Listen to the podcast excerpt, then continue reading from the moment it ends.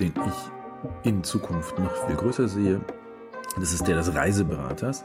Da gibt es aktuell noch nicht so viel und da wollte ich mir einfach mal meine Gedanken machen und die mit euch teilen. Also Reiseberater als Spezialist, der gar nichts mehr mit der Buchung zu tun hat. Willkommen beim Tom Podcast, beim Tourismus Online Marketing Podcast. Am Mikrofon wieder euer Dietmar von Argo Berlin.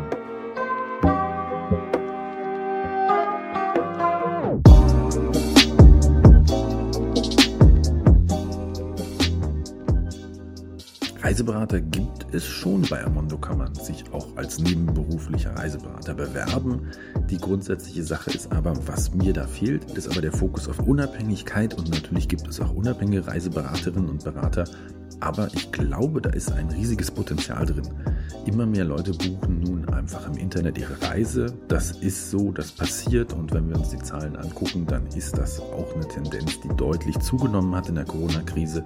Was aber fehlt, sind persönliche Reiseberatung. Es gibt natürlich automatische Reiseberatungssysteme, also wenn ihr auf ein Online-Portal geht, werden die euch versuchen zu helfen bei der Auswahl eurer Reise. Problem an der Sache ist aber, das funktioniert natürlich nicht so gut wie mit Menschen. Und dann gibt es unterschiedliche Untersuchungen, die sagen, dass die Leute neun Stunden an der Reise rumfummeln Internet oder 18, ich weiß es nicht, also ziemlich lange auf jeden Fall auf 200 verschiedenen, 300 verschiedenen Kontaktpunkten sind, also verschiedenen Webseiten, einem Reiseführer und was weiß ich. Also da geht unglaublich viel Zeit drauf. Und wer jetzt nicht viel Zeit hat, sich eine Reise auszusuchen oder eben auch nicht sicher ist, ob er das Richtige hat, der oder die sollte sich doch eine Spezialistin und Spezialisten suchen. Und das wären die Reiseberater. Während diese, dieser Beruf natürlich immer schon seinen Sinn hatte, grundsätzlich, ist es nun aber so, dass dadurch, dass die Internetbuchungen überhand nehmen, der Bedarf meines Erachtens viel stärker da ist. Und das geht hier ganz konkret um unabhängige Reiseberater und noch wichtiger um Spezialistinnen und Spezialisten für ein Thema.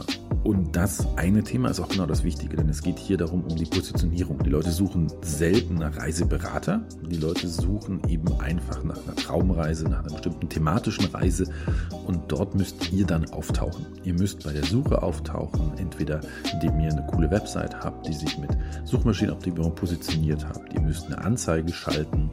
Ihr müsst bei Facebook entsprechend präsent sein, zum Beispiel einfach in Gruppen die über solche Themen reden. Da müsst ihr mitdiskutieren. Ihr müsst euer Wissen zeigen. Das bedeutet auch, ihr müsst Wissen zu diesem Thema haben. Und deswegen finde ich auch eine allgemeine Reiseberatung nicht so sinnvoll. Es geht nicht nur um den Vertrieb, der ist leichter, wenn ihr spezialisiert seid, aber es geht auch um die Beratung. Warum seid ihr glaubwürdig? Weil ihr euch irgendwo auskennt. Mein Beispiel wie immer Kuba, aber nehmen wir mal diesmal nicht, nehmen wir mal einfach mal Dom Rep. Und da gibt es ja auch eine bestimmte Auswahl an Sachen, die man machen kann. Es gibt bestimmte Teile der Insel, die schöner sind oder die touristisch erschlossen sind, andere nicht. Es gibt eine gewisse Gefährdung auf der Insel. Also so Sachen, die man wissen muss. Es gibt schöne Hotels, es gibt nicht so schöne Hotels. Wo gibt es Wellen, wo gibt es keine? Wo kann ich mit Familie hin? Wo kann ich ähm, alleine hin? Oder wo kann ich als Single hin? Sagen wir mal so. Diese ganzen Sachen sind es doch, die interessant sind. Das geht bis zur Tourenplanung, also was kann ich dort machen. Und da habt ihr dann als Reiseberater ein Netzwerk, das ihr dann da nutzen könnt, wo ihr die Leute dann weiterleiten könnt vielleicht oder zumindest sagen könnt, wo sie was finden. Also diese ganze Spezialisierungsgeschichte finde ich extrem wichtig. Diese Nische bringt euch nämlich auch dazu, dass ihr ziemlich preiswert in den Bereich reinkommt. Die Domrep habe ich jetzt als Beispiel genommen, weil ich mal irgendwann eine Facebook-Seite aufbauen wollte zum Thema Karibik und dann bei einer Werbung einen kleinen Fehler gemacht hatte und dann 200, 300 Euro für Werbung ausgegeben habe, aber nur auf die Domrep. Und dann hatte ich 1000 Domrep-Fans da. Das ist toll, ne? Das ist gut, kann man was mit anfangen. Habe ich natürlich nicht gemacht, weil es gibt so viele Projekte, aber das hat mir gezeigt, man kann in der Nische schnell was erreichen und da kann man sich was aufbauen. Und in dieser Nische könnt ihr dann für die Beratung zuständig sein. Da könnt ihr was machen. Ihr habt die Tools, ihr habt das Internet, ihr habt das Wissen. Also, was bedeutet das ganz konkret? Während ich früher halt meine erste Reise in die Karibik nach Yucatan, die habe ich in einem Lateinamerika-Reisebüro gebucht, da wusste ich, wo es war. Die haben natürlich das Problem, wie können die von jemandem aus Kassel oder aus München gebucht werden. Heute mit dem Internet alles kein Problem. Beratung ist in der Krise ein Thema, das deutlich stärker geworden ist. Denn Beratung funktioniert inzwischen über Zoom, über andere Videokonferenzsysteme, über Telefon natürlich eigentlich schon immer, aber die Leute wollen schon jemanden sehen. Die Leute wollen auch die Möglichkeit haben, dass ich zum Beispiel meinen Bildschirm teile und denen da was zeigen kann.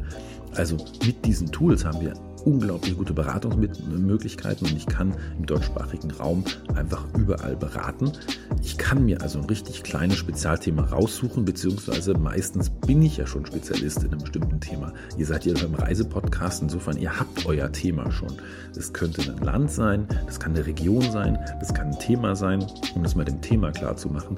Also Familie beispielsweise, Reisen mit Hund, all das sind Themen. Und wenn ihr da also die Ahnung habt, dann könnt ihr da rausgehen, könnt ihr einfach eine Webseite bauen. Geht super schnell, kostet euch nicht viel. Jimdo oder sowas oder Wix.com zusammengeklickt, fertig. Und dann könnt ihr natürlich, müsst ihr noch ein bisschen Online-Marketing machen. Ja klar, ihr müsst euch ein bisschen präsentieren. Vor allem müsst ihr ein bisschen Zeit reinstecken. Aber das ist so klein, das Ding, dass man das wirklich nebenberuflich aufbauen kann.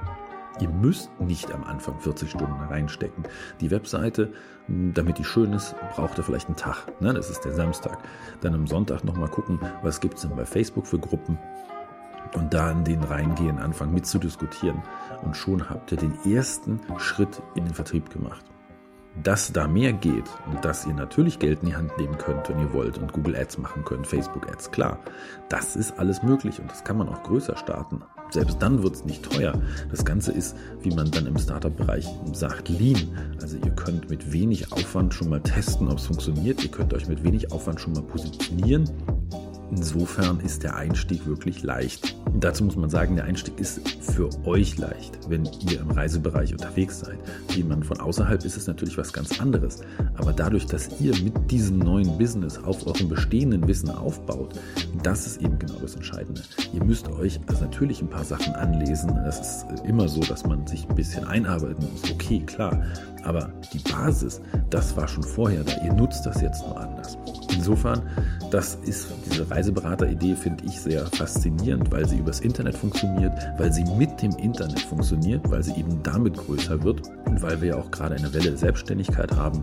Und deswegen ist es einfach so, dass man mit solchen Tools sich so einfach selbstständig machen kann. Wie gesagt, der erste Start, eine, eine einfache Webseite kostet euch 10 Euro im Monat. Das ist nichts, vielleicht 15. Ne? Also in, in dem Rahmen denken wir, das Mitgliedsein in Gruppen bei Facebook kostet nichts. Wenn ihr dann vielleicht noch einen Instagram-Account aufmacht, dann müsst ihr schon öfter was posten. Aber wenn ihr in diesem Thema drin seid, dann habt ihr die Fotos doch alle auf dem Handy. Wer hat denn weniger als 10.000 Fotos auf dem Handy heutzutage? Da ist bestimmt was bei. Also damit anfangen, vielleicht nochmal 200 Euro für Werbung einkalkulieren und schon flutscht das Ganze. Ja, gut, flutschen. Also ihr habt dann ein, zwei, drei Sachen, die, wo ihr eine Beratung macht da kommen wir dann dahin, wie verdient ihr Geld? Ihr müsst natürlich Geld für die Beratung nehmen. Das ist wichtig. Es geht nicht um Provision, überhaupt nicht. Gerade das Gegenteil ist der Fall. Die Leute wollen, dass ihr unabhängig seid. Sonst könnte ich ja auch zu TUI gehen und mich von deren Reiseberatern beraten lassen. Die sind bestimmt auch kompetent. Nur ist es halt so, dass ich da keine unabhängige Beratung habe. Und was ihr bieten könnt, ist eine unabhängige Beratung. Ihr könnt den Leuten erklären, was sie machen sollen und ihr kriegt dafür einen Stundensatz. Den müsst ihr euch natürlich irgendwie überlegen, wie der ist. Es kann auch pauschal sein. 50, 100 Euro, 150 Euro. Kommt auf den Aufwand an, den ihr reinsteckt. Müsst ihr einfach mal in euch gehen. Und dann müssen die Leute das natürlich zahlen. Das ist ein gewisses Problem. Deswegen müsst ihr gut kommunizieren, was ihr bietet. Und das, was ihr bietet, ist einerseits Zeitersparnis. Die Leute müssen nicht mehr neun Stunden durchs Internet laufen und sich irgendwas buchen, sondern die kriegen es in einer Stunde bei euch in einem Paket. Und das zweite ist, sie haben eine gewisse Sicherheit, dass das, was sie da gebucht haben, auch das ist, was sie wollen. Ich kenne meine Erfahrung, die ich ja schon auch mal erzählt habe, dass ich dann in, auf den Kanaren war irgendwo und eigentlich Wellen wollte und ich war in einem perfekten Familienhotel. Da waren überhaupt keine Wellen, da konnte man ein Baby ins Wasser setzen. Das äh, war überhaupt nicht riskant für das Baby, war super, aber für jemanden, der Wellen wollte, war das nichts. Und das muss man natürlich wissen. Und das ist dann so, ein, so ein, das, was ich meine, dass diese Erkenntnisse habt ihr, diese Kenntnisse. Und darauf müssen sich die Leute verlassen können und dafür zahlen sie dann auch Geld. Also das Geld liegt zwar nicht auf der Straße, aber wie die Amis sagen würden, just do it. Probiert aus, wenn ihr sowas machen wollt, wenn ihr euch irgendwie selbstständig ständig machen wollt. Es gibt kaum einfachere Sachen, sich selbstständig zu machen als solche Dienstleistungen. Und deswegen wollte ich das hier auch mal als Idee präsentieren, weil ich das total spannend finde und eigentlich mal schauen möchte, was sich da ergibt. Wenn ihr also sowas macht, wenn ihr da mal reinhorcht, wenn ihr selbst schon Reiseberater seid, ich bin gespannt auf euer Feedback. Bin ich sowieso gespannt, wenn ihr irgendwas habt an, an Feedback, sendet es an dietmar.argo.berlin, A-R-G-O.berlin, nicht agro, agro sind hier in Berlin andere Leute. Ja, bevor ich jetzt hier nochmal abschweife, ähm, schön, dass ihr dabei wart, schön, dass ihr zugehört habt. Ihr könnt den Podcast abonnieren, dann kriegt ihr auch die nächsten Folgen. Das war's für heute. Ich wünsche euch eine schöne Woche, ein schönes Wochenende, was auch immer gerade bei euch ansteht. Bis dann, euer Dietmar. PS noch, wenn ihr euch für Online-Marketing und sowas interessiert, auf argoacademy.de findet ihr unsere Kurse. Da haben wir viele Schulungen zum Thema Online und Social Media. Da könnt ihr euch weiterbilden. Sonst bleibt mir noch ein Dank an Moritz Weber auszurichten für Produktion und Schnitt dieses Podcasts.